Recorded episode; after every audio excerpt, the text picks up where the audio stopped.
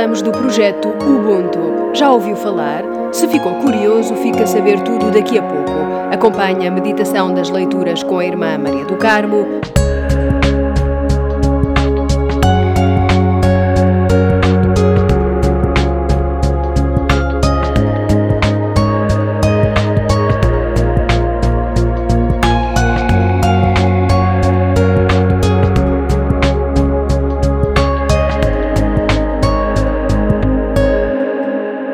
Na encíclica Laudato Si diz o Papa Francisco: Hoje não podemos deixar de reconhecer que uma verdadeira abordagem ecológica sempre se torna uma abordagem social, que deve integrar a justiça nos debates sobre o meio ambiente, para ouvir tanto o grito da terra como o grito dos pobres.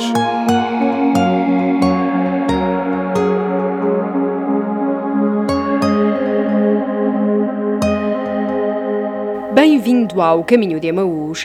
A Academia Ubuntu nasceu em Portugal e já está em vários países. O projeto já obteve reconhecimento internacional. Rui Marques foi o fundador e é o diretor da Academia. Conversamos com ele sobre este projeto para jovens com potencial de liderança. Qual foi a inspiração para, este, para o nascimento da Academia Ubuntu? E basicamente a Academia Ubuntu nasce para ajudar a construir pontes entre pessoas, entre culturas, entre eh, perspectivas religiosas diferentes, em torno de uma ideia, Ubuntu. Ubuntu quer dizer eu sou porque tu és, eu só posso ser pessoa através das outras pessoas. Ou ainda numa definição mais bonita, a palavra Ubuntu exatamente é a composição de pessoa e tornar-se, ou seja, tornar-se cada vez mais pessoa. E eu só posso tornar-me cada vez mais pessoa, só me completo com o outro, na relação com o outro. E portanto, esta visão foi muito usada pelo Nelson Mandela e pelo Desmond Tutu na África do Sul, quando da, da transição do apartheid para a democracia na África do Sul e foi usada para uh, uma proposta que foi revolucionária, verdadeiramente revolucionária, que foi a de seguir um modelo de conciliação, de construção do que, do que Mandela chamava a sociedade arco-íris, em vez de um puro acerto de contas e de uma vingança que era aquilo que era esperado. Aquilo que era esperado depois de anos e anos e anos de apartheid era que a maioria negra um dia se vingasse e fizesse a mesma coisa que lhe tinham feito enquanto tomasse o poder.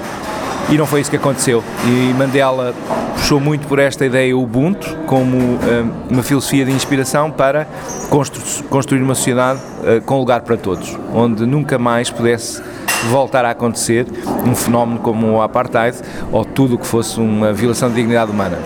Nós agarramos nesta ideia, nesta filosofia, decidimos, eh, neste caso, começar com uma filosofia de base africana, um grande líder como exemplo como Mandela, e construir um projeto de, de, educação não formal, estamos a falar no domínio da educação não formal, eh, para capacitar jovens que provêm de contextos vulneráveis ou que trabalham nesses contextos e estão disponíveis a trabalhar nesses contextos, para que possam ser líderes servidores. E aqui surge um outro conceito fundamental para perceber a academia.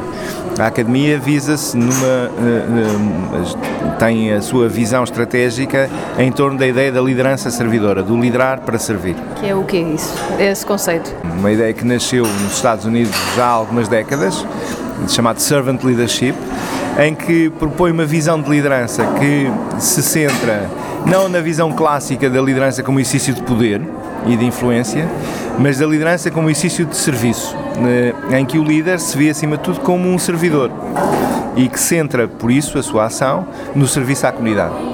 E parece-nos que hoje o mundo precisa de líderes servidores, a todas as escalas, não só ao nível das grandes questões macro, mas ao nível das pequenas questões da comunidade.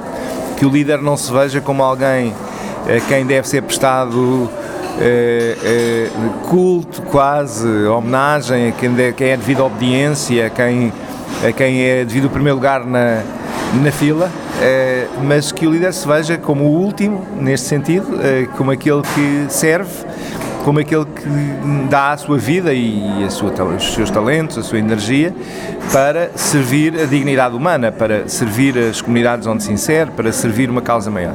Portanto, Ubuntu como eu sou porque tu és, é, é, é como a, o grande desafio a tornarmos mais humanos por via da relação, de nos abrirmos à relação com o outro. o desafio que estes jovens possam ser agentes de mudança social através deste modelo de liderança servidora, que possam aprender uns com os outros, que possam criar uma rede que se inspira mutuamente. Uma das características da Academia de Líderes Ubuntu é que envolve crentes e não crentes, envolve crentes de diferentes confissões religiosas e até, eh, por exemplo, na Guiné-Bissau, isso tem enorme significado, a Academia está também na Guiné, a equipa é constituída eh, por eh, dois muçulmanos, um católico e um não crente. E o mundo precisa muito de, de, de, plataformas como esta, de propostas como esta, onde seja possível, para além das diferenças e das especificidades que são próprias e que devemos respeitar, da identidade de cada um, possamos depois encontrar espaços Ehm, onde partilhamos valores, onde partilhamos um projeto de sociedade, sem ter que abdicar da nossa identidade. Interrompemos aqui a conversa com Rui Marques para o Minuto do Cat de hoje. Hoje, o padre José André Ferreira responde à pergunta: Pode alguém ser político e cristão ao mesmo tempo?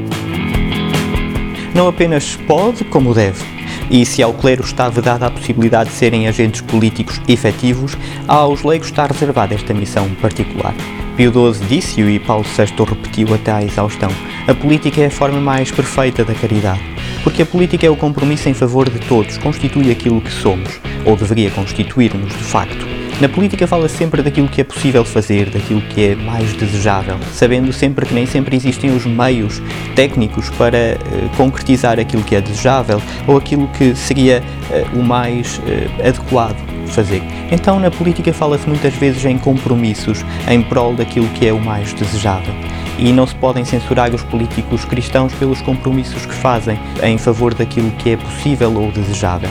No entanto, nenhum compromisso político deve pôr em causa a vida, a dignidade ou a liberdade humana.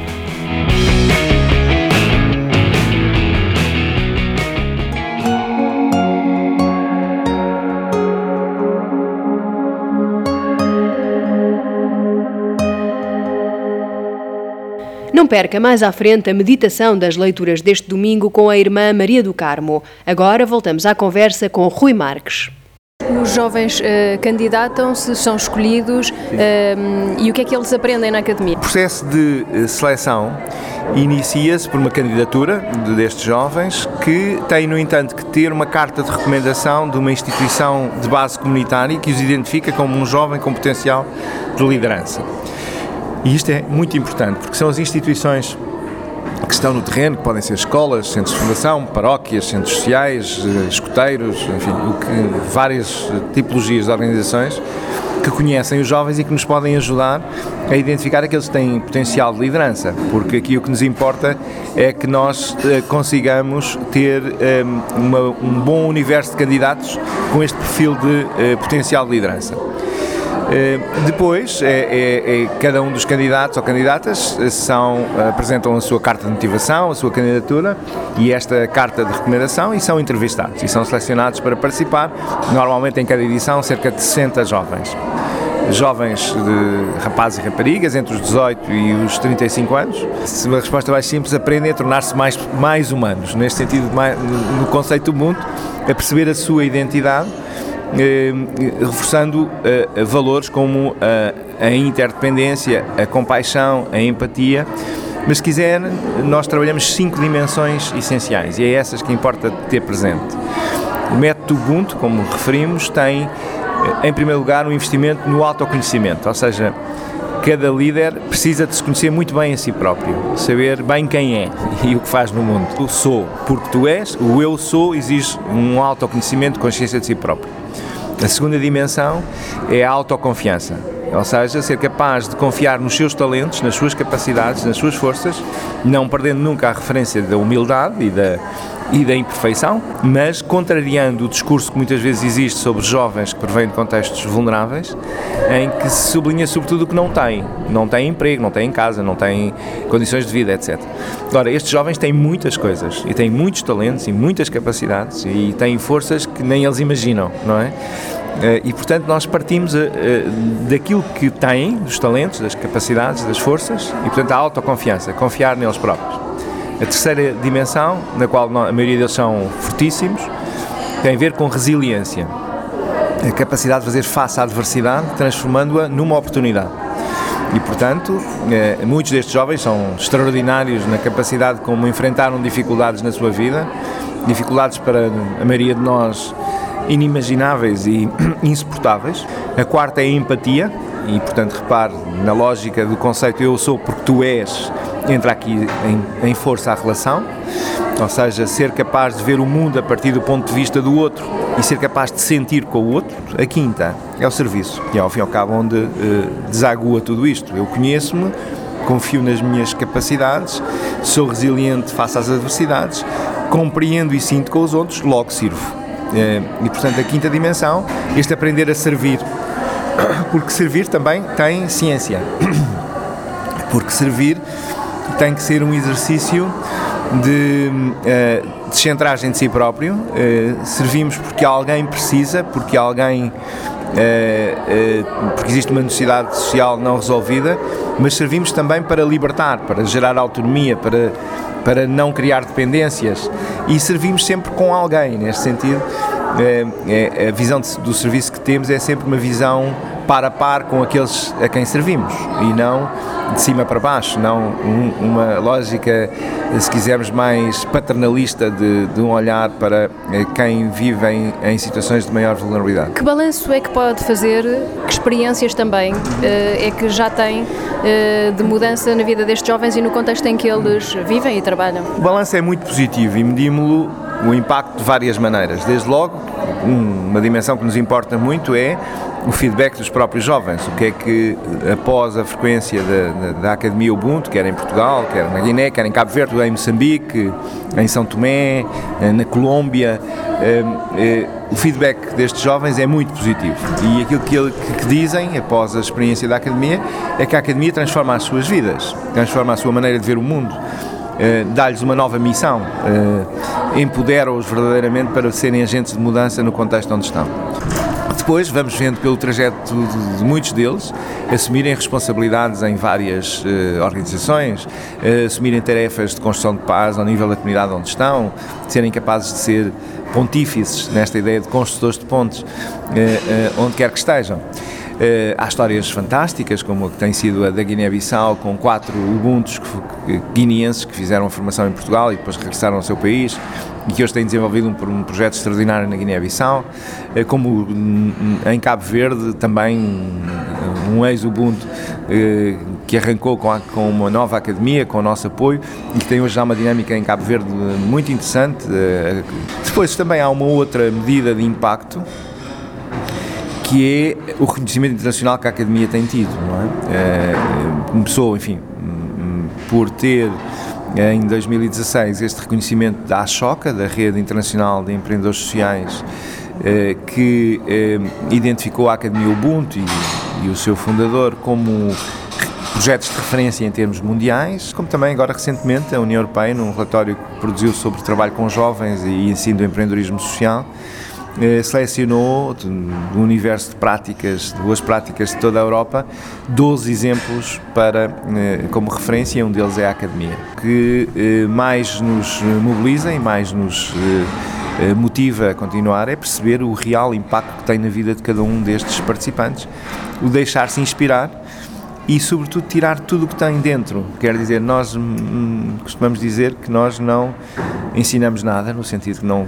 não inculcamos nada, não, não levamos para dentro da cabeça das pessoas nada que elas não tenham lá. Neste sentido, o que procuramos fazer é ajudá-las a, a despertar, a tirar tudo o que têm dentro de si, os seus talentos, as suas capacidades.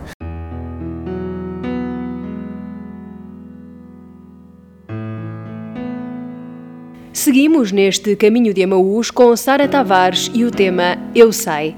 A seguir, ouça o Meditar a Palavra, hoje com a irmã Maria do Carmo, das Pias Discípulas do Divino Mestre.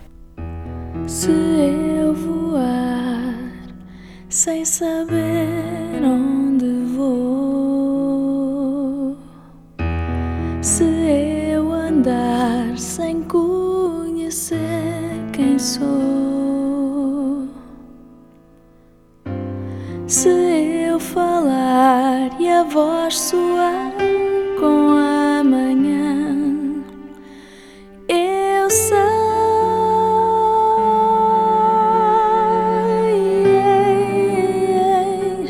Se eu beber dessa luz que apaga.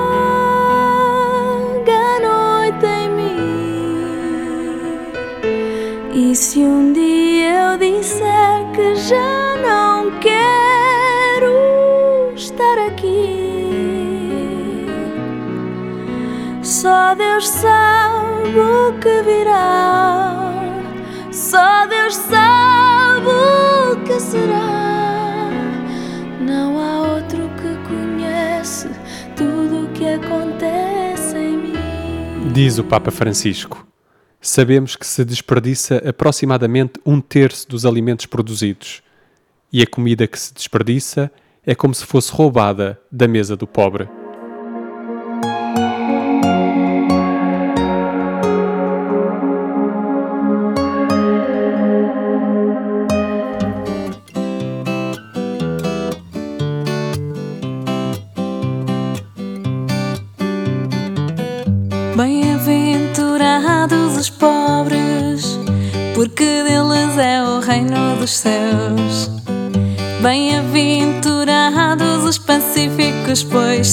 trzyma.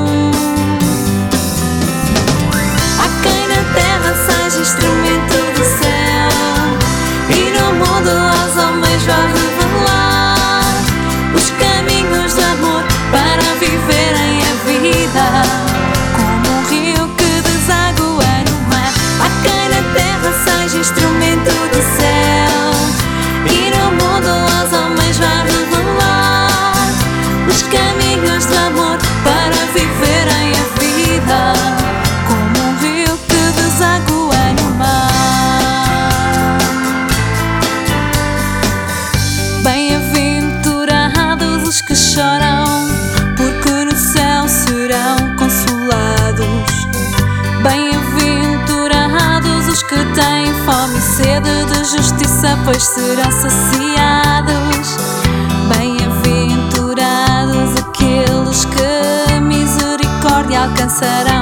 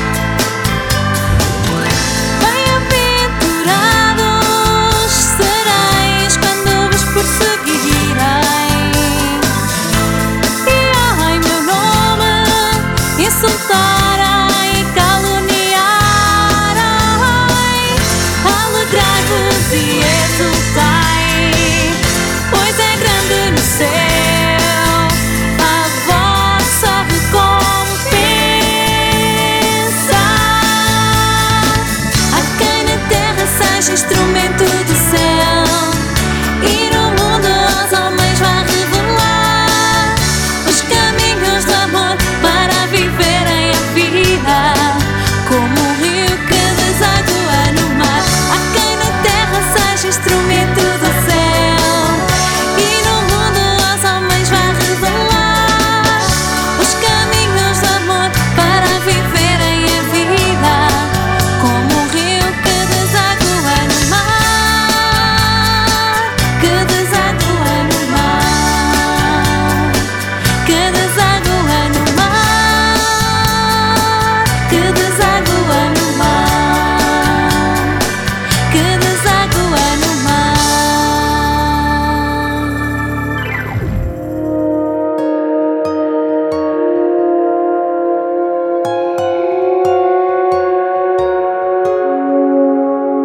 a palavra com a irmã Maria do Carmo.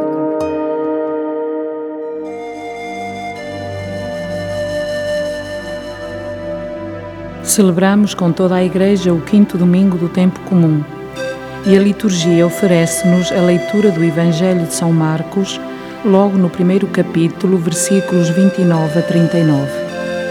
Para melhor compreendermos este texto, vamos dividi-lo em três partes. Na primeira parte, Marcos apresenta-nos Jesus a sair da sinagoga e vai com Tiago e João à casa de Simão e André. Jesus chega e encontra a sogra de Simão na cama com febre e eles falaram-lhe logo dela. Jesus aproximou-se dela, tomou-a pela mão e levantou-a. Reparemos neste gesto de Jesus. Jesus levantou-a. Jesus restitui-lhe a vida. Este gesto do levantar é sinal de ressurreição. Ela fica curada e começa a servi-los. Quem recebe uma graça do Senhor não pode ficar indiferente, por isso se coloca a servir como sinal de gratidão. A segunda parte deste texto diz-nos que, ao cair da tarde, já depois do sol posto, trouxeram-lhe todos os doentes e possessos, e a cidade inteira ficou reunida diante da porta. Jesus curou muitas pessoas que eram atormentadas por várias doenças e expulsou muitos demónios. Jesus cura e liberta muitas pessoas dos seus males. Jesus é o enviado do Pai para curar, consolar e expulsar todo o mal que existe ainda hoje na nossa sociedade. Ele continua vivo na sua Igreja e continua a curar-nos através do seu Espírito. Na terceira parte, Jesus retira-se para um sítio ermo e aí começou a orar. Jesus está em permanente contacto com o Pai e por isso retira-se para orar. Não sabemos o conteúdo da sua oração, mas podemos imaginar que Jesus falaria ao Pai daquilo que tinha vivido no dia anterior. Teria-lhe falado dos doentes e de outras situações. Mais adiante, o evangelista diz-nos que os discípulos foram à sua procura e, quando o encontraram, disseram-lhe: Todos te procuram. Mas Jesus percebeu que o procuravam por interesse. Então disse: Vamos a outros lugares, às povoações vizinhas, a fim de pregar aí também, porque foi para isso que eu vim. Jesus abre assim os horizontes de quem o segue. A sua mensagem é para todos, não se reduz a um pequeno grupo. Jesus sente a urgência de anunciar a sua palavra a todas as pessoas e por isso não pode parar. É bom contemplarmos Jesus sempre em movimento. Também São Paulo nos mostra que para ele era urgente continuar a missão de Jesus e por isso ele diz na segunda leitura: Anunciar o Evangelho não é para mim um título de glória, é uma obrigação que me foi imposta. Ai de mim se não evangelizar. Este é um grande desafio colocado a todos nós cristãos. Sinto a urgência de anunciar Jesus Cristo. Sinto que é importante dizer às pessoas que tenham confiança, que Deus está com elas, que apesar das dificuldades Ele não as esquece. Rezemos uns pelos outros para que possamos sentir a presença de Cristo em nossas vidas e possamos dar testemunho dele em qualquer situação da nossa vida.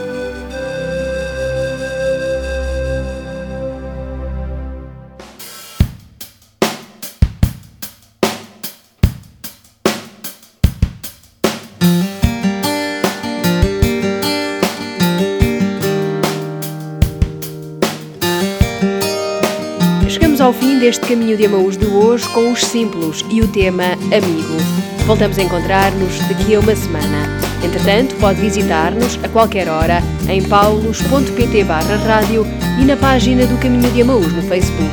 Tenha uma ótima semana.